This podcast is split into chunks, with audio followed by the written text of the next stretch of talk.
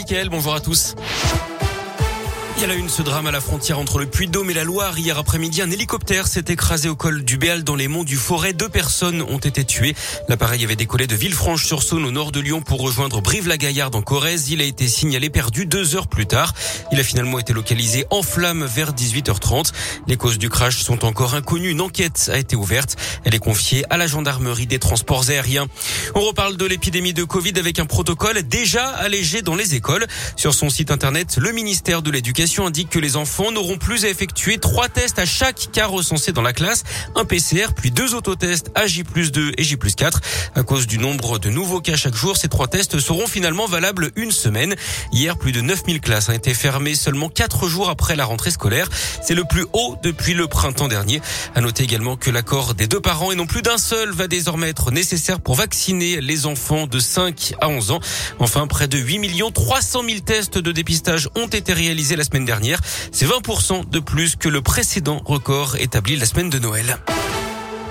Un appel à témoins lancé dans l'un après des soupçons de fraude dans un garage automobile spécialisé dans les voitures de luxe et de collection. L'établissement aurait changé les numéros de série des châssis pour augmenter la valeur de la voiture sur le marché. Cinq véhicules ont été identifiés et saisis, mais les militaires pensent que d'autres pourraient être concernés. Ils invitent les victimes potentielles à se manifester. On vous a mis les coordonnées sur radioscoop.com.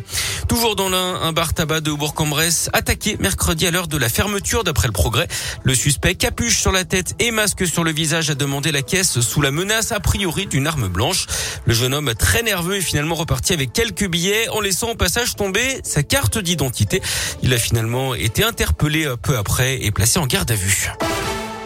On passe au sport et au foot avec les sanctions qui sont tombées pour la Saint-Etienne après les incidents face à Jura Sud en Coupe de France. Des jets de pétards lancés depuis les tribunes dimanche dernier. La commission de discipline s'est penchée sur le dossier hier et d'après l'équipe, elle a décidé d'interdire les déplacements des supporters de la SS à titre conservatoire et ce jusqu'à nouvel ordre. La commission euh, doit être, la décision de la commission doit être rendue le 13 ou le 20 janvier prochain. Mais ça fait euh, évidemment peser une menace hein, sur le derby à Lyon qui aura lieu le 21 janvier prochain à Dessine face à l'OL. L'OL qui a perdu son bras de fer concernant la jauge à 5000 supporters fixés par le gouvernement en raison de la crise sanitaire.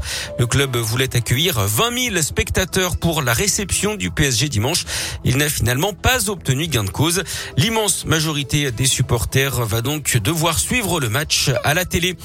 Et puis c'est officiel, Gabriela Papadakis et Guillaume Cizeron ne participeront pas au championnat d'Europe de patinage artistique en Estonie. Ils débutent en fin de semaine. Le duo Clermont Montois a décidé de renoncer en raison de la crise sanitaire et en vue notamment de préparer sereinement les JO prévus dans moins d'un mois.